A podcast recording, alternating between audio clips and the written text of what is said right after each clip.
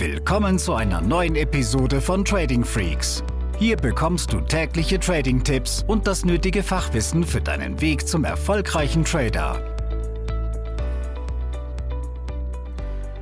Willkommen zu einer neuen Podcast-Episode. Hier ist Tim und heute möchte ich mit dir über das Thema Kryptowährungen sprechen, weil ich hier oder also wir auch als Team sagen, das hat sich etabliert. Da hat sich ein Markt entwickelt in den letzten Jahren, wo wir eine gewisse Historie haben, wo wir wissen, dass ähm, eine gewisse Liquidität da ist und dass wir immer mehr dazu übergehen werden, auch dort einen Blick, was das Thema Daytrading betrifft, ähm, zu wagen. Denn wir können hier mittlerweile von liquiden Währungen sprechen. Das sind natürlich nicht alle und man hat auch das Gefühl, es kommen irgendwie immer noch mal neue Coins aus dem Boden geschossen jede Woche. Ähm, aber es gibt eben auch schon zehn etablierte Kryptowährungen, ähm, die wir ja, hier gerne auch schon mal vorstellen möchten.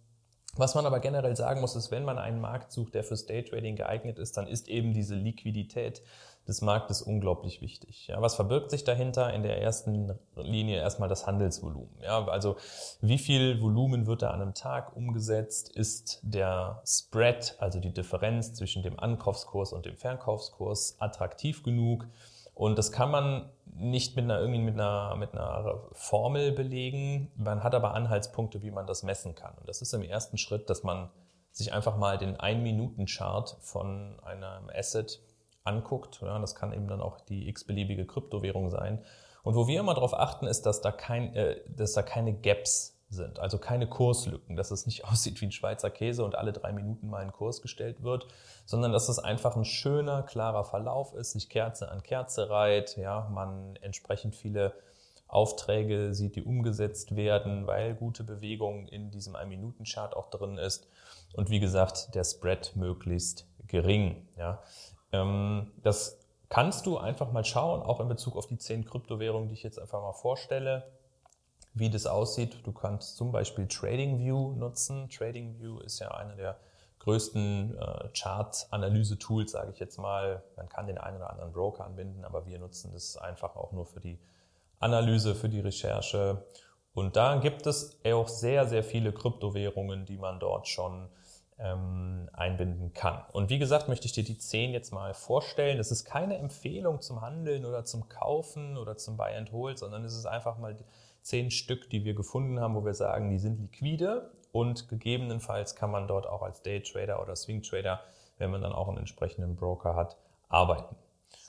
Starten wir mit dem ersten. Ich denke, das ist klar. Der erste ist so der, der Dinosaurier der Kryptos, Bitcoin. Bitcoin ähm, mit Sicherheit eine der ja, am ersten etabliertesten mit einem riesigen Volumen hinter. Wir haben eine Marktkapitalisierung von 992 Milliarden. Und wir merken auch, also Dollar, wir merken auch, dass dieses durchschnittliche Handelsvolumen von 36 Milliarden dazu geführt hat, dass dies eine der liquidesten Währungen ist. Die zweite ist Ethereum oder Ethereum, Kürzel ETH, mit einer aktuellen Marktkapitalisierung von 933 Milliarden, durchschnittliches Handelsvolumen 19,7 Milliarden US-Dollar. Als drittes haben wir den Binance Coin, Kürzel BNB, ja, wo wir im, eine Utility-Kryptowährung vorliegen haben und der Binance Coin eben auch ja, Zahlungsmittel für den Handel an der, Bitcoin, äh, an der Binance Börse ist. Und wir haben dort eine Marktkapitalisierung von 925 Milliarden Dollar und ein durchschnittliches Handelsvolumen von 6,4 Milliarden Dollar. Als Viertels haben wir ähm, Ripple oder XRP als Kürzel. Und diese Kürzel kannst du auch alle ja, wie gesagt, mal in, im TradingView äh, eingeben und dann entsprechend schauen, ja, wie die Liquidität aussieht. Hier haben wir eine Marktkapitalisierung von eine äh, Billion ja, Dollar, wenn ich das richtig sehe, und 4,4 Milliarden durchschnittliches Handelsvolumen. Als fünftes haben wir Cardano, Kürzel ADA, mit 881 Milliarden Marktkapitalisierung und 4,3 Milliarden Handelsvolumen. Sorry. Sechstes ist dann Bitcoin Cash, BCH. Aktuelle Marktkapitalisierung 950 Milliarden, durchschnittliches Handelsvolumen 2,7 Milliarden. Als siebtes haben wir Polkadot, Kürzel DOT, mit einer Marktkapitalisierung von 937 äh, Milliarden und durchschnittliches Handelsvolumen 2,3 Milliarden. Als achtes haben wir LTC, also der Litecoin, ja, mit einer Marktkapitalisierung von 889 Milliarden und einem durchschnittlichen Handelsvolumen von 2,2 Milliarden. Neuntes Stella XLM, aktuelle Marktkapitalisierung 916 Milliarden und durchschnittliches Handelsvolumen 753 Millionen. Und als zehntes und letztes haben wir noch Monero, Kürzel XMR, aktuelle Marktkapitalisierung 922 Milliarden, durchschnittliches Handelsvolumen 234 Millionen. Ich werde noch einmal ganz kurz die zehn ähm, vorlesen. Das waren Bitcoin, Ethereum, Binance Coin, Ripple, Cardano, Bitcoin Cash, Polkadot, Litecoin, Stellar und Monero, die wir also gefunden haben, die schon eine gute Liquidität mitbringen, ja, wo ein gewisses ja, Establishment auch mittlerweile da ist.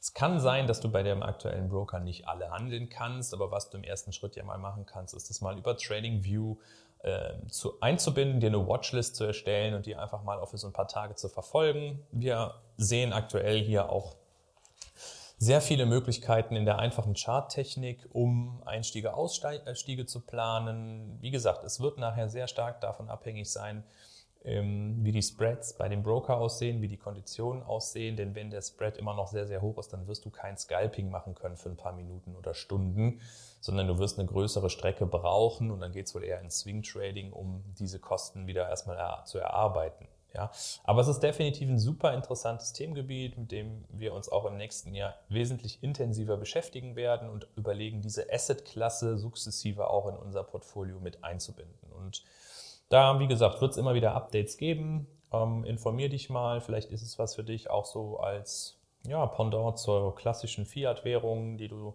also ne, die, zum Beispiel die G8 oder G10-Währungspaare, die du handelst und damit ja, ein weiterer Input oder eine Idee für dich, die du weiter verfolgen kannst in den nächsten Tagen und Wochen. Abonnier den Podcast, wenn du es noch nicht getan hast. Schau auf unserer Website vorbei, da kriegst du ja regelmäßig Tipps und Tricks äh, zum Thema Daytrading und bis zum nächsten Mal. Ciao.